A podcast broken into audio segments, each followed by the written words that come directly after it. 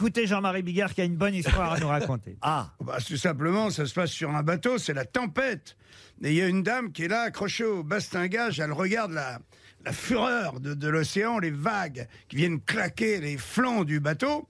Et là, il y, a un- il y a un marin qui arrive, il dit, Madame, faut pas rester là.